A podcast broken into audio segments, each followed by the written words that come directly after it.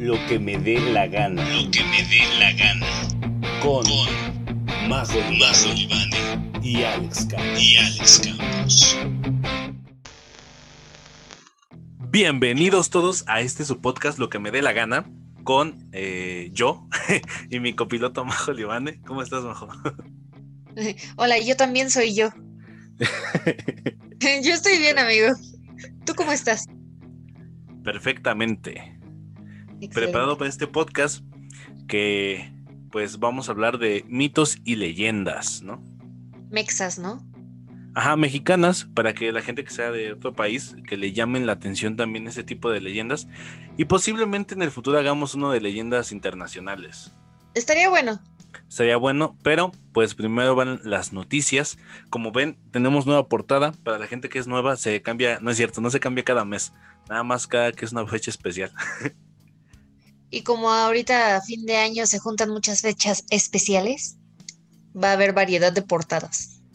Va a haber nada más la de Navidad y la de lo mejor del año. Vamos a dar los premios lo que me dé la gana. ¡Uh, sí, por favor! Sí. pero eh, mientras llega eso, vamos a las noticias con la Notimajo. Noticias Halcón, en el ojo de la noticia. Pues, ¿con, con cuál empezamos, amigo? Es que todas están feas. Ahora sí no hay noticias felices. Sí, todas están feas. Pues no sé, o sea, si quieres nada más damos un repaso por lo del Yazar. Pues vale, empecemos con Eleazar Gómez, que si usted en casita no ubica a este hombre, eh, es un actor mexicano, aparece principalmente en novelas de Televisa. Lo pueden recordar por sus grandes papeles como Mateo en Atrévete a Soñar, que es donde yo lo ubiqué. O en su momento también salió en Vaselina, hizo, hizo teatro. Eh, vaya, ¿qué sucedió con este hombre? Lo encontraron justo ayer, el 5 de noviembre, en casa de su novia, agrediéndola físicamente, la golpeó y la trató de estrangular, entonces se la llevó, se lo llevaron arrestado. Por fin, después de quién sabe cuántas denuncias no formales, amigo. ¿Qué opinas? Es que ve, por eso los, la, la gente eh, o las uy, no, las mujeres ven como problema a los hombres. no, sí, porque esto no es, no es de Rozó el fuego, ¿no? Alex. Así. Sí. Cerquita cerca. Porque esto no, no es de feminazis, o sea, es, es de, de, de, pues de gente que no tiene educación al final de cuentas. Este chavo, yo creo que ya llevaba varios incidentes y que pues debieron de tener el valor, por algo no lo hicieron las, sus exnovias. Pero qué bueno que por fin alguien se atreve a levantar la voz. Pero creo que fue porque la mordió, ¿no? Y salió semidesnuda a la calle. Ah, caray. Eso yo no, no supe, amigo. ¿En serio? Pues yo leí un encabezado, que te digo que apenas me enteré en la mañana de hoy, que decían que la había mordido y que salió semidesnuda, o sea, yo creo que con colchas o así, y que pidió ayuda en la calle a los vecinos y así. Yo lo que supe es que efectivamente estaban en su departamento de ella en la Nápoles, muy precisos los reporteros, gracias. Eh, y ella empezó a gritar por ayuda. O sea, llegó a ese punto la agresión, los vecinos la escucharon, ellos fueron los que llamaron a la policía y finalmente llegaron con Eleazar y se lo llevaron. Que pues la verdad, o sea, no sé de qué complexión está la novia, pero el vato sí se ve tochadísimo, como dicen en España, y que pues sí es un riesgo, y más si tiene esta personalidad como violenta, pues no ma- no sabemos qué puede hacer el güey, ¿no? Está bien raro, amigo. Em, le decía a Alex en Backstooch que su- sus exnovias ya habían hablado de que él era un tipo violento. Pero también, no sé si usted, eh, viene el chisme de, la no- noticia. No sé si ustedes sepan, el señor anduvo con Dana Paola eh, hace unos años. Y hace no mucho Dana Paola sacó una canción que se llama Sodio, donde viene la icónica frase de un novio menos, una amiga más, a lo que se refiere de es que, vaya, tuvo un novio que le resultó ser gay. Y muchos dijeron que era por Eleazar. Entonces, ahorita hay personas que dicen que él se reprime tanto a sí mismo que el odio que se tiene no tiene otra manera de expresarlo. Y no manches, suena. Pues sí suena O sea, No podría creíble. ser verdad, amigo. Sí, ajá, exactamente. A mí, la verdad, me sorprendió mucho. Yo no soy precisamente fan de Eleazar, pero en algún momento tuve la oportunidad de conocerlo y me trató muy chido y me caía muy bien. Entonces, ver esto sí fue como de, ¡Ah! verga. O sea, sí, pero entendamos que, a ver, si, si yo soy famoso, me conviene que, Ah, que nada más voy a verlos un ratito y pues me porto buena onda, ¿no?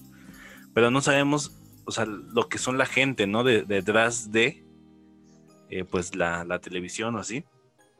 Que voy a dar como dato, participó en mis 15 en Rebelde, Atrévete a soñar, simplemente María, El Chiqui Baby.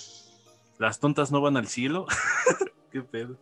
Sí, o sea, fue- salió en muchas novelas. Y cuentos de Navidad. Ahí para el dato. Eh, qué triste, amigo, que... Es que no sé si sí sea gay, estaría muy cagado, la neta. O bueno, Pero o trágico, no sé. Es que Ajá. confirmaría lo que estábamos diciendo el, el podcast pasado de que pues, hay gente que como que no se sienta a gusto con su preferencia. Con la gente, con las cosas que le gustan. Que a mí se me hace una jalada. Porque al final de cuentas, si a mí me gustan las mujeres, soy consciente. Y me gusta por eso. No sé cómo funcionan las demás personas, ¿no? Pues es que no sé. O sea, por Porque ejemplo- Puede ser tanto que no se aceptara él de que no, no quiero ser así, o de no quiero que la gente lo sepa. Yo creo que es más por, por que la lo gente primero. lo sepa, ¿no? No, no sé, porque siempre ha tenido novias y siempre ha... O sea, vaya, siento que si él hubiera estado a escondidas con un hombre, ya habría salido algo, ¿no? Yo creo que tiene complejo de inferioridad, porque es A- lo que lo mejor. mucha de esta gente que maltrata a la mujer, que tienen un complejo de ellos mismos, no sienten Puede suficiente. ser que sí, ¿eh? Sí, puede ser. Digo, no soy psicóloga. Pero pues a ver qué sucede con este hombre. A ver qué Ahí sucede. se fue mi infancia, amigo. Lástima. ¿Y la segunda? Otra noticia triste, amigos. Ahora más del lado geek y de los amantes del cine. Y de los amantes de lo Salieron mágico. las noticias de los resultados del juicio de, de- de Johnny Depp con Amber Heard. Y las. Bueno, es que no sé. Desafortunadamente para Majito, que admira al señor, eh, pues ganó Amber Heard. No mames. fue a favor suyo. Entonces, hoy salió la noticia oficial entregada por la cuenta oficial del señor, del actor, que renunció a su papel de Grindelwald en, lo- en Animales Fantásticos. Iba a decir los crímenes de Grindelwald, pero, pero es Animales Fantásticos. Eh, la empresa Warner le pidió su renuncia y él ya explicó y ya dijo, pues hasta aquí llegó mi personaje. Ay, es que, a ver, yo, yo tengo un pedo. ahí. yo tengo muchos problemas con este caso en sí, porque primero, las, las mujeres que apoyaban a Amber tacharon de, de misógino, de machista a Johnny Depp y de que era un pinche, una mierda de persona. Y cuando salieron las pruebas que presentó él, donde esta morra se ve que no está bien. O sea, no sé si has visto el video donde le están entrevistando. Pero nomás tiene una pinche mirada que Sí, se nota que la señorita no está estable mentalmente hablando. Sí da miedo. Y a mí se me hace una injusticia que a, a Johnny Depp fue el que dijeran, ¿sabes qué? Este güey ya no va a participar. Va, si fue culpable, sí. Se demostró que esa morra es la que lo maltrataba y hasta le cortó la un cachito de un dedo, ¿no? Sí. Y que luego, que a mí se me hizo muy inteligente que Johnny Depp era como de que, ah, miren, eh, dijeron, me sugirieron que renunciara, como para que los fans no pensaran que quedó en él, ¿no? Sí. Y yo siento que por eso lo exhibió. Y se me hace una jalada que esta morra, al parecer, sí va a participar, va a seguir participando en más proyectos como Aquaman 2 y como la Liga de la Justicia. Entonces a mí sí se me hace una mamada que pues, somos todos justos, o sea, a los dos cerrarle las puertas.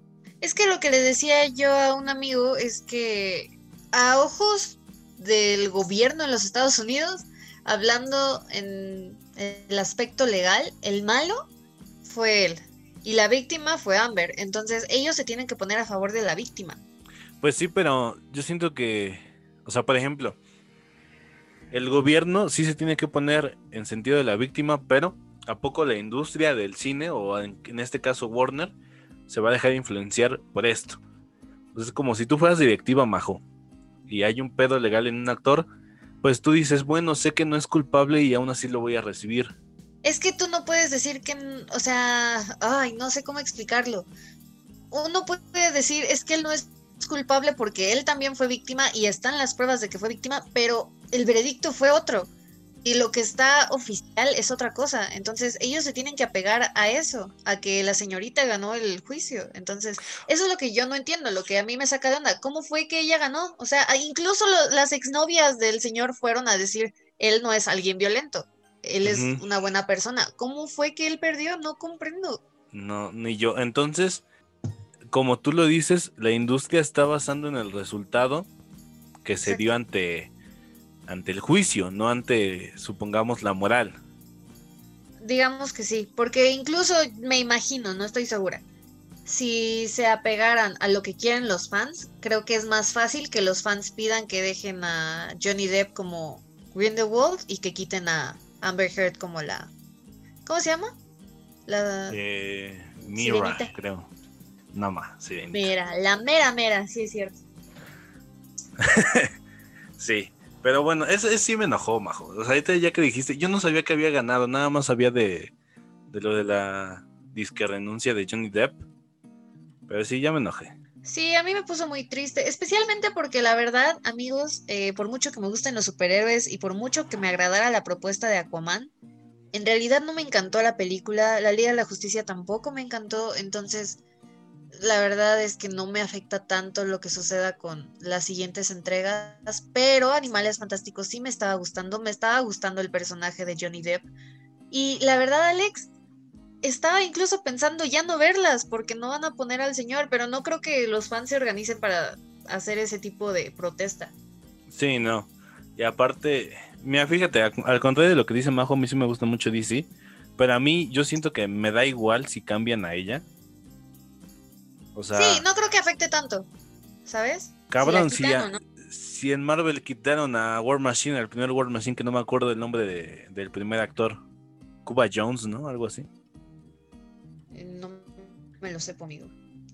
Pero si quitaron a ese güey sin haber pedo, o sea, que no quiten a ella, pero bueno. No somos productores, ¿no? Eh, pues no sé, estoy muy triste. Porque siento, es que es justamente eso. Siento que el personaje de Johnny Depp era más importante para su película que el de ella para Aquaman. Que fíjate que yo nada más vi Animales Fantásticos porque Johnny Depp participó ahí. Y me vi la segunda y ya de ahí me vi la primera y nada más me gustó mucho. Es que es un buen personaje, es un gran personaje. Yo me atrevería a decir que en algunos aspectos es incluso mejor villano que Voldemort. Sí, Ahora. o sea, yo sí dije, ¿sabes? Por, por respeto al resto del cast, creo que pues tiene que seguir, ¿no? Normal, porque Pues por sí. ejemplo, ¿cómo se llama Newt Scamander? Este Eddie Redmayne es un gran actor. Lo han hecho muy bien. Sí, o sea, El trabajo ya está hecho, ¿no? Maldita sea. Pero bueno, la tercera noticia, Majo. La tercera noticia no es más feliz, amigos. O bueno, igual y un poquito más positiva. Pero hace unos días salió la noticia aquí en nuestra querida Ciudad de México. Bueno, nuestra, entre Así comillas. se siente México. Ajá, cuéntala. Estamos en el estado. Eh, desapareció un chico llamado Jorge que asistía a la preparatoria número 5, si no me equivoco. Ajá. Y miren, la cosa estuvo así. Todos sabemos que ahorita tenemos el sistema de educación en línea, pero a este chico, sus compañeros del salón le jugaron una broma, le dijeron, ¿qué crees, güey? Que el examen va a ser presencial, entonces te tienes que lanzar al plantel. Y el pobre niño se lanzó, tiene 16 años, si no me equivoco, y dice que le Ajá. costó mucho trabajo, que movió cielo, mal y tierra, y, ay, pobrecito. Eh, total que llegó al plantel, vio que estaba cerrado y les mandó unas notas de voz a sus compañeros diciendo que no se vale, que, que, que, que ojetes. Y fue lo último que supieron de él por mucho tiempo. Fueron Es- aproximadamente. esto fue el 26 de octubre. Ajá, exactamente. Fue- fueron como 10, 11 días que estuvo desaparecido y apenas ayer, 5 de noviembre, es que todo se junta en un día, amigo. ¿Qué, qué cosas? Eh, apareció. Mi hermano me lo platicó muy chistoso, así de, es que lo encontraron trabajando en una rosticería. Y yo sé como, ¿qué? ¿Qué? Pero Según no sé bien. en las inmediaciones del Estadio Azteca yo.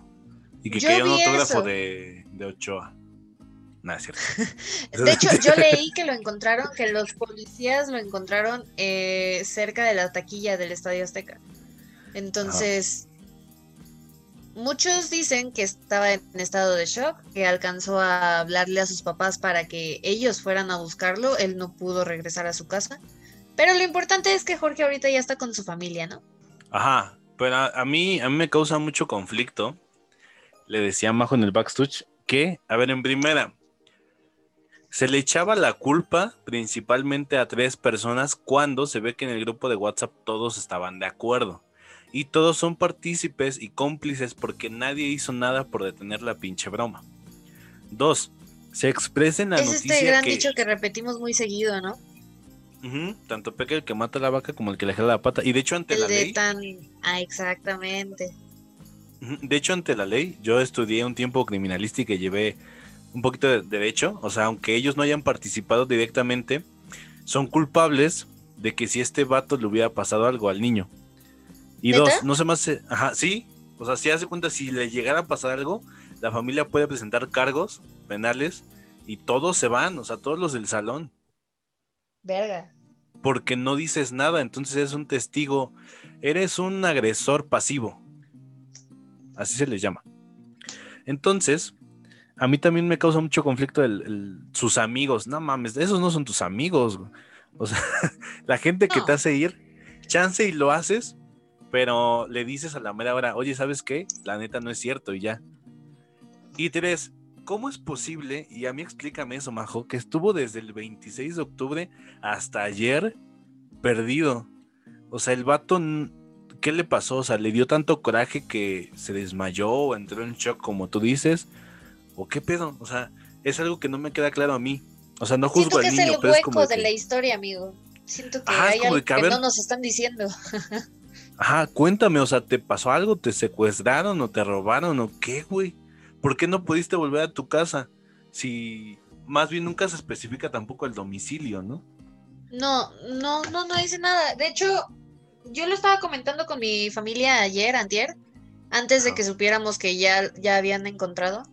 Y fue muy raro porque yo lo que pensaba que le había pasado era como de, ok, sí, los compañeros le jugaron esta broma, pero algo le pasó después. Lo secuestraron, se lo llevaron, algo le hicieron. Yo pensé que fue por la inseguridad del país.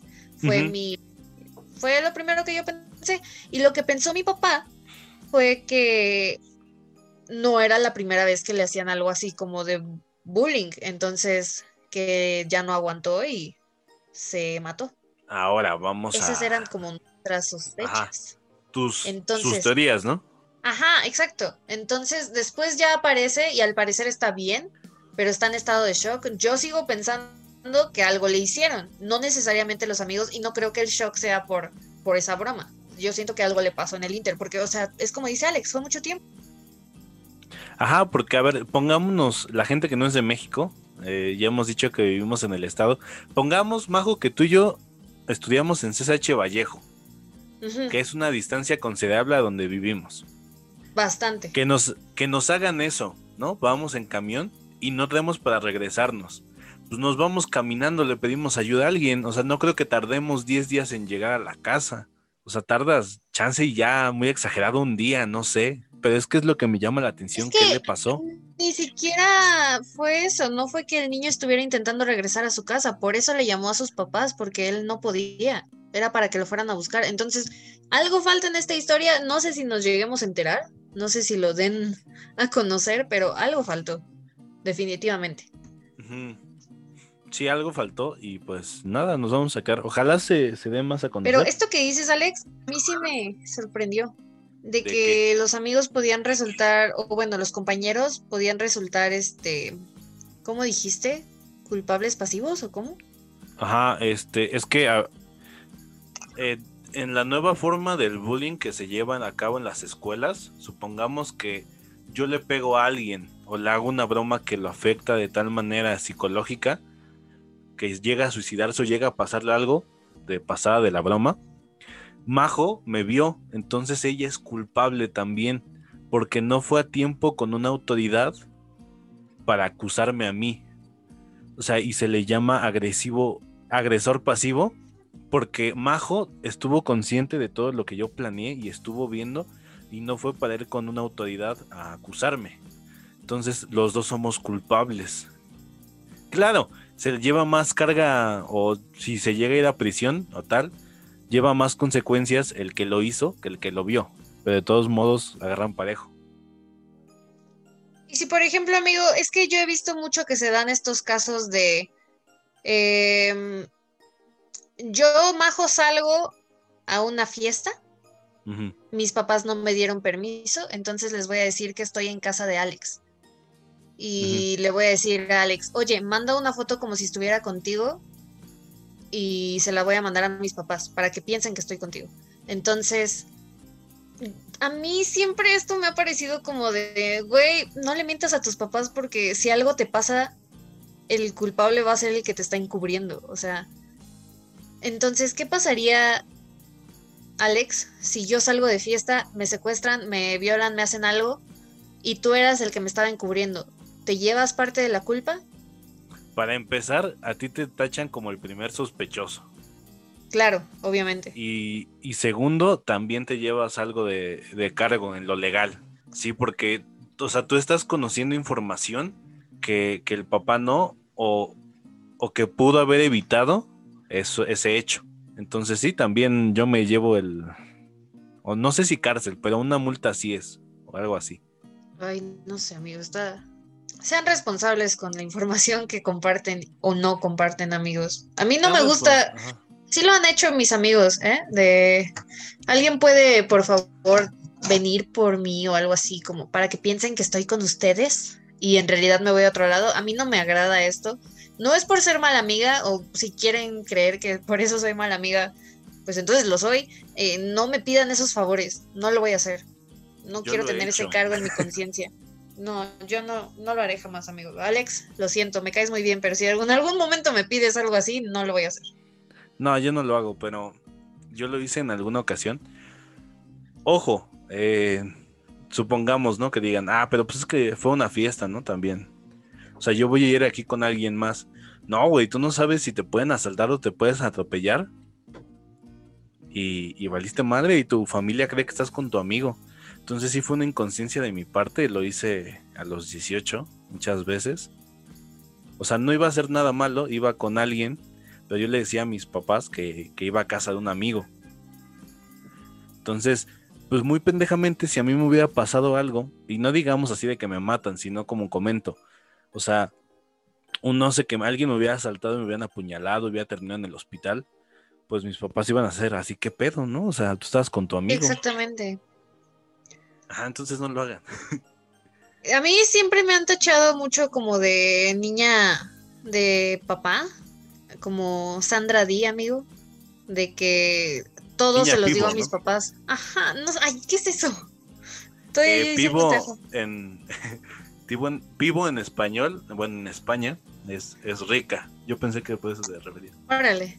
No tanto por ese aspecto, más en el aspecto de que soy niña buena, soy Sandy antes de conocer a Dani.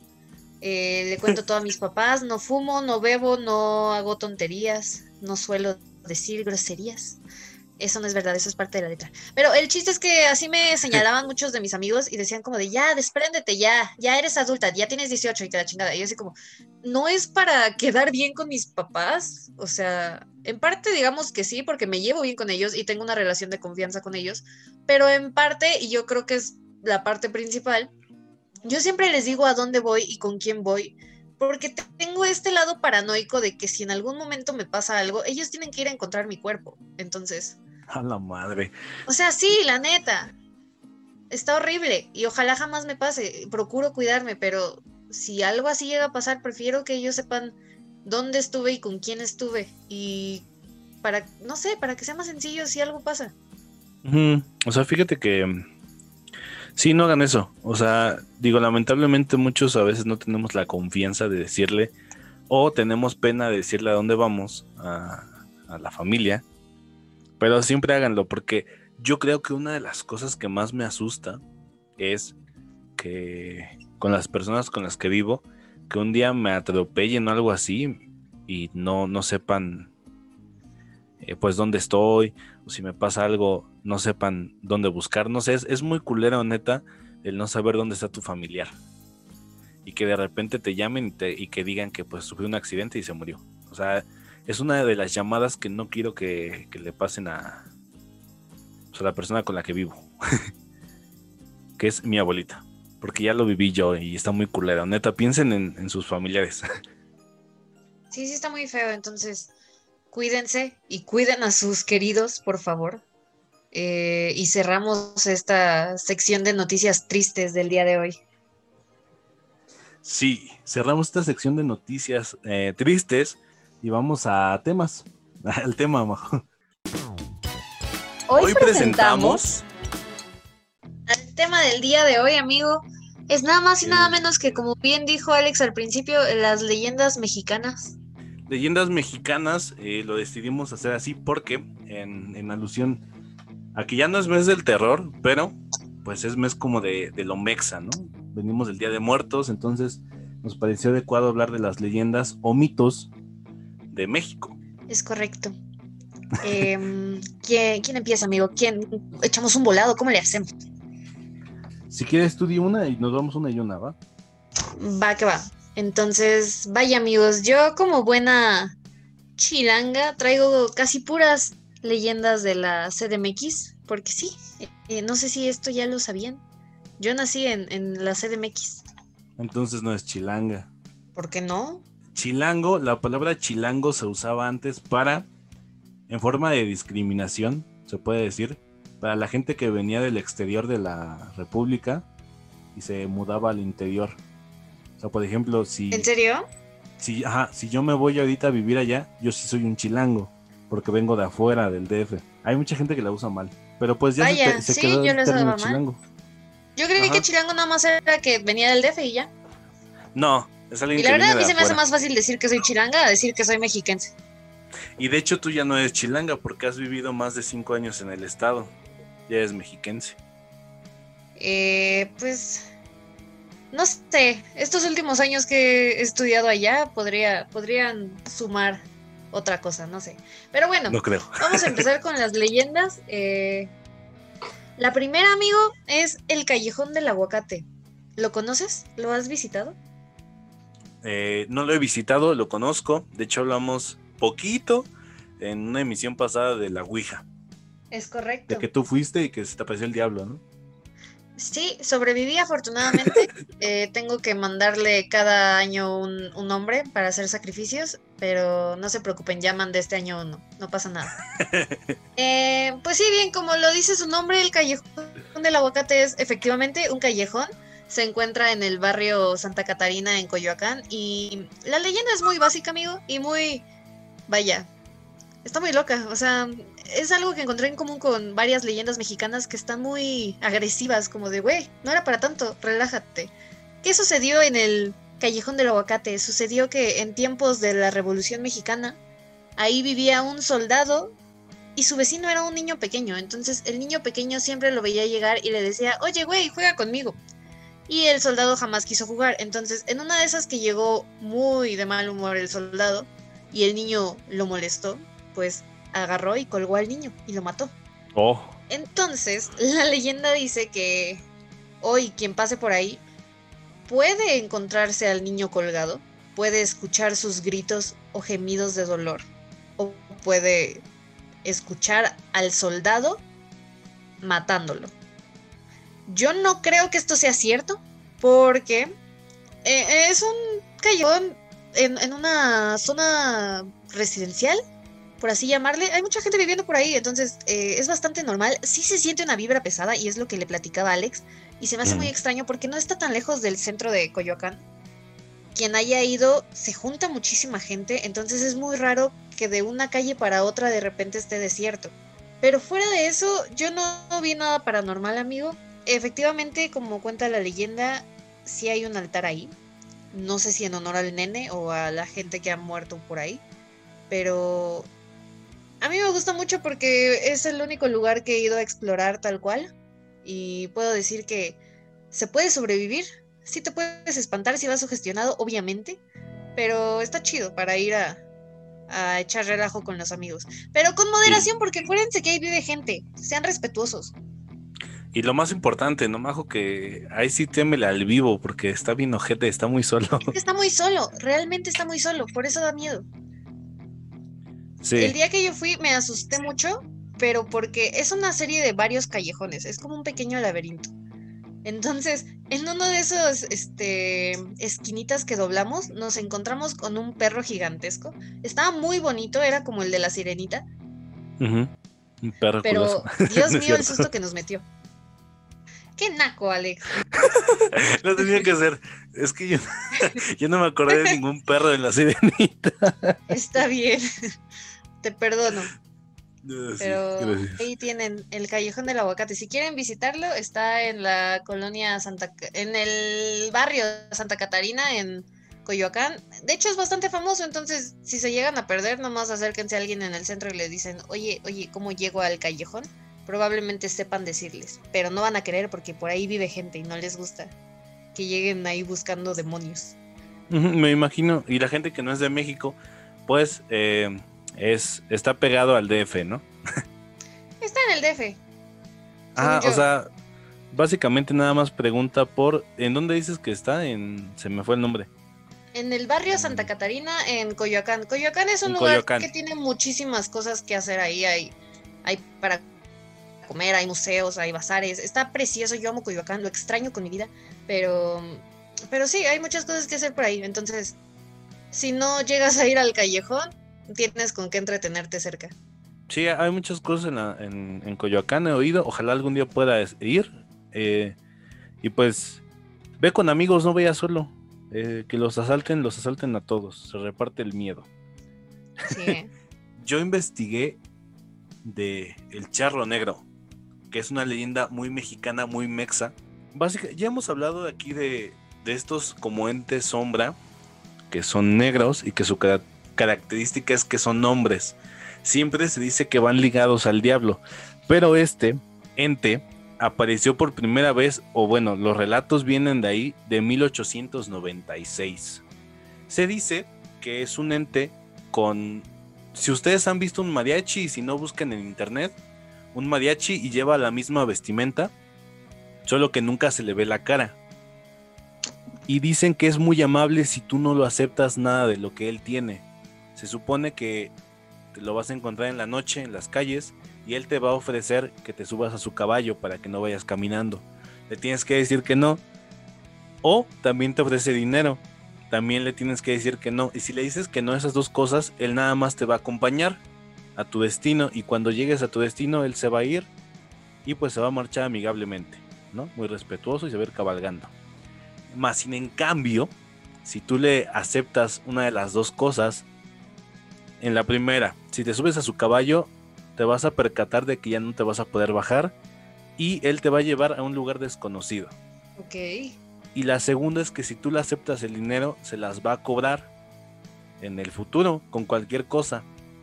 Y hay una leyenda muy famosa que es de estos años de 1896 de un señor que se llama Abundio Rosas que iba en un baraje solitario. Recordemos que antes no estaba pavimentados ni había nada de luz ni, ni eso. Entonces la gente tenía que pasar a oscuras en los caminos para llegar a su casa. Este señor iba caminando y se topó de frente a este ente, al charro negro. Entonces él le ofreció una bolsa de dinero, a lo que él respondió que no, ¿no? Abundio dijo que no, le dio mucho miedo y llegó con su esposa y le platicó la anécdota, ¿no? De que cuando le ofreció el dinero su mano era como rojiza, entonces no pudieron dormir esa noche. Abundio volvió a ir al lugar a la mañana siguiente y en la noche siguiente y ya no vio nada. Pasaron los años y se le volvió a presentar este ente, a Abundio.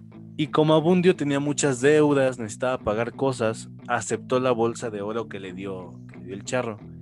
El charro se desvaneció, no lo volvió a ver en mucho tiempo Abundio hizo una hacienda con ese dinero, pagó sus deudas. Eran ya una familia muy rica ahí en el pueblo. Pero un día se llevan a su hija mayor y la gente dice que, que el día que desapareció se escuchaban como... Sí, ¿Como si fuera el eh, caballo? trotes, ajá, trotes de caballo. Y la Abundio se arrepintió de haber tomado esto. Y pues en general esa es la, la, la leyenda, ¿no? Lo cual a mí me recuerda mucho. Y es que esto, esto es, es como evidencia de que existe algo después de la muerte, ya sea cielo e infierno. Porque en muchas culturas se relacionan a los caballos negros y a estos entes que se supone que vienen de parte del diablo. Y yo alguna vez escuché una leyenda que dice que si tú, tú majo, si alguna vez haces un pacto con el diablo y no sé, le dices, ¿sabes qué? Quiero tener riqueza. Él te la va a dar. No, obviamente no se va a manifestar de algún modo, simplemente te va a acomodar para que te lleguen las cosas. Pero el precio es una vida de alguien que más amas y tú no eliges a quién. Ok. Él solito se cobra. Entonces tiene mucho que ver con esta leyenda y me recordó mucho a, a esta leyenda. También en, en la Grecia antigua se decía que cuando venían estos caballos es porque venían del inframundo. Entonces, pues, no sé, hay muchas relaciones en países a distancia que está muy curioso, ¿no? Justamente te iba a preguntar, amigo, ¿dónde aparece? ¿Dónde lo han visto? Esta leyenda no dice, nada más dice que en un pueblo de la Ciudad de México, pero dicen la gente que sabe que ahí en Iztapalapa hay una avenida muy famosa, no recuerdo cuál ahorita, pero que se, se oyen galopeos nada más. Ah, es verdad. caballo. Y eh, aquí donde, por donde vivimos, que es Atizapán, Zaragoza, el municipio, hay una colonia que se llama Las Águilas. Dicen mucha gente, y eso es, eso yo lo sé porque yo fui a estudiar ahí, la primaria, que en las noches a veces como a la una de la mañana se oyen igual galopeos, pero que sale la gente y no ve nada. Sea, nada más se escucha el sonido. Entonces aguas. Es que No también me estaba nada. acordando, Alex, no sé si... Sí, ya te platiqué. Por la presa Madín han dicho que han visto a un charro. O sea que... Amigos, no sé si ustedes conozcan, cerca de donde vivimos hay una presa donde luego la gente puede ir a practicar kayak. Entonces está también la pequeña leyenda local de que las personas que han ido al kayak, mientras están en el kayak, mientras están en el centro de la, de la presa, mientras están en el agua, entre los árboles, los arbustos en la orilla han divisado a un charro sobre un caballo. Entonces, no hay mayor información en cuanto a esta leyenda local. Ahorita lo relacioné, dije, ¿qué tal que en una de esas es el mismo? Anda haciendo un tour por la colonia. Es que, ajá, es que ese es, ese es mi, mi el porque esta es una evidencia. O sea, mucha gente ha dicho que ha oído y alrededor de Latinoamérica. O sea, y aquí viene la leyenda. Hay, hay variaciones en las leyendas, pero en sí eh, la constante es la misma, de que el diablo se cobra. O sea, la avaricia es la que lo hace malvado, digámoslo así. Porque en sí el diablo no te obliga a nada. O sea, tú estás cediéndole algo al recibir lo que él te ofrece. Están haciendo un intercambio, ¿no? Digamos. Entonces ya saben, eh, no les El va a hacer poder nada. corrompe, amigos. Exacto. Pero no les va a hacer nada si no le reciben nada. Eh, muy bien, amigos. Eh, la siguiente leyenda es también de la Ciudad de México y es la casa de la tía Toña. ¿La conoces, amigo? Creo que también ya medio la comentamos un poquito. La conozco. Ajá, nada más la comentamos esa vez de pasón. Pero tengo entendido que está en la sección de Chapultepec. Eh, exactamente, está en la tercera sección del bosque de Chapultepec. No sé qué Ajá. tan fácil sea llegar, amigo. Creo que es muy fácil. No, de hecho, creo que es bastante complicado llegar en sí a la casa. Es muy fácil divisarla, pero la cosa con esta construcción es que está en medio de una barranca. Una barranca de 30 metros de profundidad. Entonces, muchas de las vidas que se ha cobrado esta leyenda es básicamente culpa de la barranca. Porque está muy peligroso. Pero está muy raro, amigo. Hay muchas personas que dicen que sí es una casa habitada, que no hay leyenda, o sea, que es una casa normal, que hay gente ahí viviendo. Ajá, Pero si tú la ojo, buscas, Ah, está la horrible la casa. O sea, está gigantesca, parece hotel, para empezar, pero la ves, se ve, se ve horrible, se ve, Se muy vieja. descuidada. Ajá, O sea, a mí sí me gustaría vivir ahí. Aparte tiene un kiosco. Como un se ve preciosa. ¿eh? O sea, Se, se ve muy bonita. se ve, sí se ve descuidada, a lo, a lo que me refiero con horrible. Se ve muy vieja. se- por eso parece que está abandonada, porque realmente no, no se ve cuidada. Se ve medio de matorrales, todo se ve roto, se ve abandonada. Pero la construcción en sí está muy chida. Sí, y aparte, ojo, lo que dice Majo sí es cierto, ahí es propiedad privada. Se supone, y alguna vez vi a alguien en una exploración de esas urbanas, que sí encontraron la manera de, de entrar, como que por coche, pero está una puerta, está un portón. Entonces significa que aunque no viva nadie, pues es propiedad privada, no se metan ahí. Claro.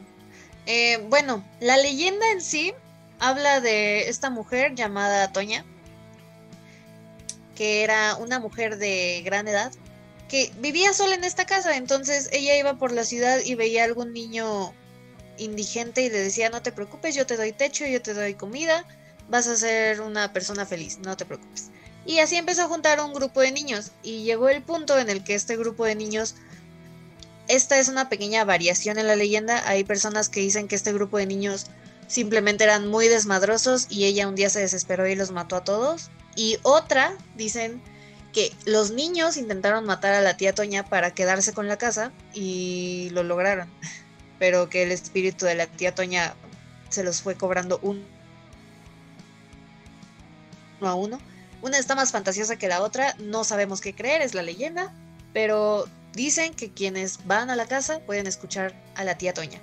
Yo no me voy a arriesgar a meterme ahí, porque independientemente de algo paranormal, amigo, imagínate que hay animales o algo, o seguridad y me disparan y ya valió madre. No, ha de haber un chingo de arañas, no mames. Y aparte está la barranca, entonces sí está muy peligroso. Estoy muy segura de que alguien así, tanto por conocer la leyenda por, o por nada más ver la casa ahí, se intentó meter, pero ha habido mucha gente que se muere en el intento, entonces vayan, asómense, sáquense sus selfies, pero con cuidado amigos. No, y, y cuidado, eh, porque para, o sea, sí está en Chapultepec, pero en esa zona es donde más se roban coches. O sea, como en el mirador. sea. Sí, porque yo una vez, yo tenía como 15 años, bueno, hace 5, este, y le dije a mi familia así de, no, oigan, hay que ir, ¿no? Nada más a ver. Y, y me dijeron que no, porque por esa zona se roban mucho los coches. Entonces, cuidado. La verdad a mí se me hace muy interesante y sí quiero irme a asomar, pero no, no llegar tan lejos. Ajá, o sea, nada más verla y decir, no más, Ahí está. la tía Toña es chida, ¿no? Y bueno, amigo, esa es la leyenda de la casa de la tía Toña, en Chapultepec, amigos. De- nuevamente, para los que no son de México, Chapultepec es una zona muy conocida aquí en el DF porque hay museos, está el, el zoológico. Vayan y visiten el zoológico. Pero sí pueden buscar imágenes en internet y sí se ve, se ve muy, se ve Se descuidado. ve turbio. Se ve turbio. En fin, eh, también tenemos la de la planchada, que es alguien muy famosa. Que si ahorita Majo tiene un relato, le voy a pedir que lo cuente al final. Porque quiero saber si, si, si tiene o no. En fin, la línea de la planchada, la que los que no saben quién es, pues es una enfermera. Y esta leyenda nació a partir del siglo XX en el Hospital Juárez del DF. Ojo, esa es la, la historia principal, porque en muchas partes del país se dice que se aparece la planchada. Pero el hospital original de donde era ella está en el DF. Y se llamaba Eulalia. Y era una enfermera. Ajá, Eulalia. Era una enfermera modelo. O sea, tenías tu ropa bien planchada, buena presentación de imagen, se dedicaba mucho a sus pacientes, pero un De día. hecho, de ahí el nombre, ¿no, amigo? Que es la planchada, porque está muy arreglada. Ajá, la planchada, sí. De ahí viene, la planchadita. Pero un día se llegó un doctor que se llama Joaquín al hospital. Y era muy guapo, pero pues era muy patán. O sea, estos güeyes presumidos y así. Ya sabes que la gente guapa pues es patán. Como buen doctor, ¿no? Ay, no, un saludo a los doctores. Un saludo a mi tío que es doctor. Este. Le acaban de decir patán. Eh, bien. No, con respeto, con respeto. No, sí es broma. Pero sí tengo un, un tío que es médico. En fin. Joaquín llega, es muy guapo y todas las enfermeras están enamoradas de él. Y pues obviamente Eulalia también. Con el tiempo, estos dos vatos llegan a tener una relación. Y le pide Joaquín que sea su esposa. Pero este güey seguía de mujeriego y Eulalia, como estaba perdidamente enamorado de él, pues no veía nada malo. Recordemos que antes estaba medio bien visto o, o se toleraba como que el hombre fuera más mujeriego que ahora. Cabrón. Ajá, que a mí se me hace una mamada, nunca se debió de, hacer eso, pero bueno. Entonces, Joaquín le pide que sean esposos. Ella muy ilusionada dice que sí. A los pocos días Joaquín se va a una junta muy importante fuera del DF y le pide a Eulalia que le prepare su ropa. Él se va, pero Eulalia tiene un mal presentimiento.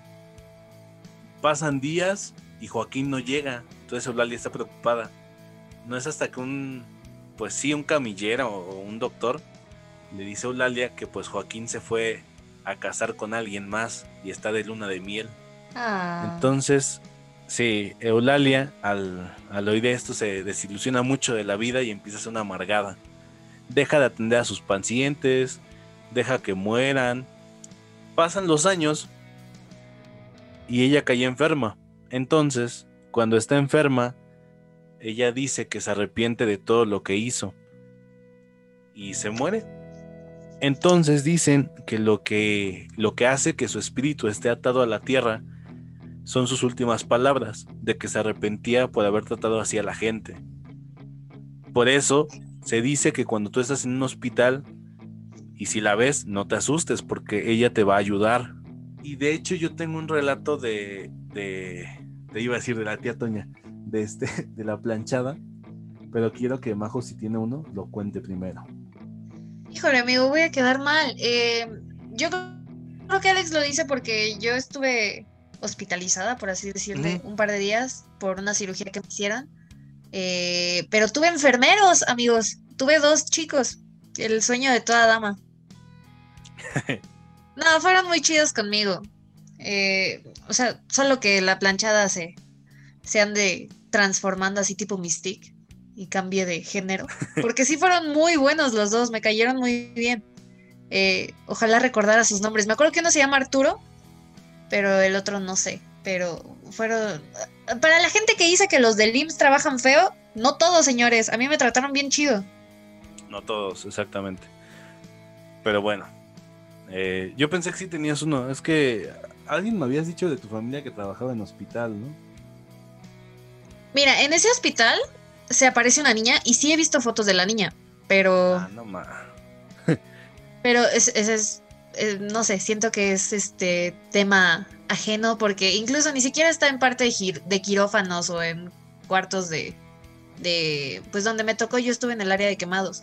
Eh, esa Ay, niña, si no mal recuerdo, este, se aparece en los pasillos de salones de residencia, o sea, de los residentes, entonces se aparece frente al elevador. Ah, no más. Y, o sea, ¿sí lo han visto? ¿Sí la han visto? Sí, exacto. O sea, para los que tienen que salir en la noche, de a huevo se la tienen que cruzar. No más. No. Bueno, este, ahorita contamos las experiencias que tenemos Majo y yo, pero eh, la chica halcón, la que ustedes escuchan que dice noticias halcón, ella me platicó una vez, en el ojo de la noticia, este, me platicó una vez, ella estudiaba en CCH, entonces me platicó una vez que tuvo un profesor, si no mal recuerdo la historia es así, ¿eh? el profesor estaba muy moribundo, estaba en el hospital y dice que llegó una enfermera y que resulta que era la planchada y que hizo un pacto con ella y que a los pocos días se curó. O sea, así milagrosamente, o sea, ya estaba en etapa terminal su profesor. Se curó milagrosamente y esa historia se la, se la dijo a, la chica halcón un día que tenían clase, pero el vato no les quiso decir qué, qué fue lo que pactó, que no lo podía decir. Entonces, pues em, sí es cierta, porque yo no conozco al profesor, ¿no? Yo nada más digo lo que dijo la, me dijo la chica halcón.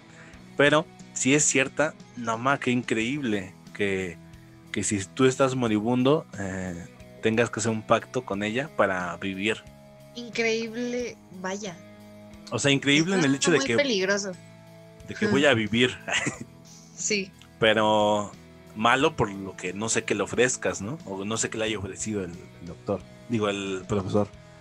Pero bueno, ahí se acaba la línea de la planchada. Mucha gente la ha visto o han visto. Yo conté en una emisión pasada de mi profesor que igual dicen que es una persona que pues no pertenece a esta época porque tiene un uniforme muy viejo. Ajá. Pero pues nada más te da tu medicina. O sea, te ayuda a sentirte bien. No es nada como que de miedo. Eh, seguimos con la leyenda de la isla de las muñecas, que es algo que me llegó a joder el COVID, porque yo tenía planeado en mi cumpleaños, o por lo menos este año, poder ir a visitar la isla de las muñecas. Pero pues no el se 11 pudo. de amigos. septiembre Maldita sea. es mi aniversario. Esta isla se encuentra nada más y nada menos que en Xochimilco. Para la gente que no sea de por aquí, Xochimilco es una serie de, bueno, vaya, es este, no es nada más la serie de canales, es una parte de la ciudad donde hay canales y hay trajineras. Es muy turístico. ¿Canales de televisión? No, canales eh, son ríos. eh. Ah, No sé cómo explicarlo, amigo. no, son canaletas. Que ¿Es que ¿Cómo se, usan llaman? más ¿Chinampas? chinampas, pero. Ajá, chinampas son las que se usan exclusivamente como para la agricultura de ahí. O sea, son Pero como. ¿cómo se llama? O sea, es que realmente es pura agua por ahí, pero ya la isla, por ejemplo, eh, está construida sobre el agua. O sea, son construcciones que están hechas sobre... Ay, ¿cómo lo explico? Esta... Es que. Ajá, o sea, es como pedazos de tierra flotando en el agua.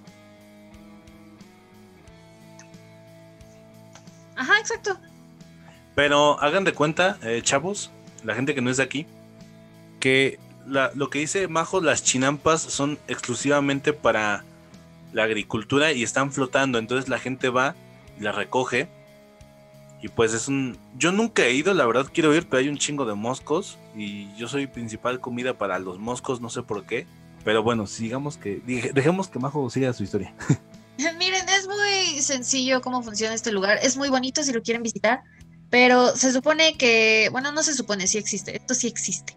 Eh, hay una zona en la que esta, estas chinampas, estas construcciones están repletas de muñecas rotas y viejas y maltratadas. ¿Por qué hay tantas muñecas ahí? Y son muñecas de todo, ¿eh? Hay Barbies, hay nenucos, hay de todo. Se supone, cuenta la leyenda, que hace eh, muchos, muchos años el señor don Julián Santana Barrera, que trabajaba por ahí, no me acuerdo si se dedicaba o a la agricultura o a qué, eh, empezó a ver el espíritu de una chica que se ahogó ahí en el río. Y para espantar al espíritu empezó a juntar este, vaya, esta colección de muñecas y ahí las dejó para estar a salvo del espíritu. Y, después de 50 años, el hombre murió en el mismo lugar en el que se supone que se ahogó la dama. Ahora también hay una pequeña variación ahí. Variación, entre comillas. Hay personas que dicen que solo se murió, no te explican cómo ni por qué. Y hay otras personas que dicen que ahí la fueron a aventar para ahogarla. Que está más turbio. Pero es un lugar bastante interesante por- porque uno puede ir simplemente al recorrido, que de hecho es un poco largo. Si van, vayan, bueno, como gusten, ¿no? Si les iba a decir que si van, vayan temprano, porque si no les va a agarrar de noche. A lo mejor de noche está más chido, pero son dos horas de ida y dos horas de regreso. Y son dos horas de estar viendo lo mismo, puro árboles y agua y ya, nada más. Y hay muchos letreros que se supone que están dirigidos al espíritu de la chica, que dicen los intrusos serán cazados, destripados y destazados. Pero pues, no sé, amigo, imagínate ir de turista y leer esas cosas. Sí, pues sí te espantas. Aparte hay carteles que dicen se renta para baños. Y cobran muy caro, pero, o sea, los No baños y las papas, no, como si fuera aeropuerto, amigos. Ah, Majo, lo que dice Majo, o sea, si van a ir, lleven un chingo de dinero, porque para empezar, el, el rentar una trajinera son 500 pesos y es por una hora. O sea, estamos hablando de que si te tardas dos horas de ida y de, y de venida, ya son dos mil pesos. O sea, lleven un chingo de gente. Son para 12 personas. Y la comida ahí está ¿eh? carísima. Sí, pero Luego por ejemplo, si. Pero no mames, las canciones como en 600 pesos. Sí, es que como es una zona turística de México, lle- llega mucha gente extranjera y pues ya sabemos que maña no nos falta. Pero en fin, eh, sí está, bueno, dicen que está bonito. Yo no he ido, la verdad. Nada más sé que apenas, o tú puedes llevar tu muñeca, pero las originales eh, ahí siguen, ¿no? Yo no Que sabía fueron- que podías llevar tu muñeca, amigo. Ajá. Qué Tú raro. puedes llevar Eso tu muñeca extraño. y actualmente el dueño de ahí o el que te da el recorrido es este, el nieto. Ajá, es el, el nieto o el sobrino de la El persona, o sea, ajá, el sobrino. O sea, el señor sí existió. O sea, Sí, ¿Qué es lo impresionante de que, güey, sí existió? Mucha gente dice que estaba loca, que estaba loco, y muchos, pues, dicen que, que sí pasó esto de la niña, que la encontró ahí ahogada, y que creo que a los 40 años, o como dice Majo, murió ahí de un infarto. mira, no sé si esto sea verídico, pero dicen que la dama se ahogó en 1950 y 50 años después, o sea, en el 2000, muere el tío en exactamente el mismo lugar. Que esto se me hace muy impresionante, ¿no? Muy increíble. Ah, ¿a poco sí? Pon tú que lo único que sea falso es que murió ahí mismo. o sea, Ajá. que murió así en su casa. Pero lamentablemente ya hay muchas imitaciones de casa de las muñecas. La original está ahí en Xochimilco. ¿No? Y este. No estoy seguro si sí es una chinampa donde está ahí. Pero. Bueno, eh, lleven su dinerito cuando vayan a Xochimilco. Yo también quiero ir, pero necesito amigos para que se reparte el gasto. Entonces, También mis pueden amigos. acampar si si quieren. Ah, sí, pero es de noche y luego les, Ah, pues les claro. repito, consideren que es una zona medio boscosa, o sea, hay insectos como libélulas, como eh, como bichos culeros, como arañas, o sea, lleven sus precauciones, o sea, no, yo yo yo se lo digo.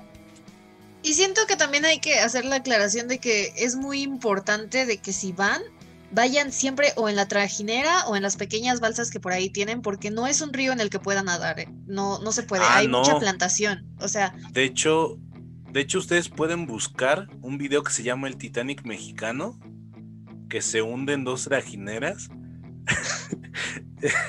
Está muy cagada la música, pero sí se murieron como dos personas ahí. de hecho hace no Entonces- mucho, no me acuerdo si fue este año, el año pasado o el anterior, eh, un chico se cayó por intentar pasarse de una trajinera a otra Sí. y se ahogó. Sí, también no hagan sus mamadas. Si van a tomar, pues manténganse sentados, carnales. Sí, con cuidado, amigos. O sea, todo con, con cierta responsabilidad. A donde sea que quieran ir a, a investigar, a explorar, recuerden que siguen siendo humanos. Sí, exactamente. O sea, no sé, no somos Superman. Eh, me toca, y me toca con, con una que es internacional. La Llorona, muy conocida aquí en, en México. La continuación de este podcast se subirá el día jueves a partir de la una en este mismo canal. Te deseo una excelente semana. Chao.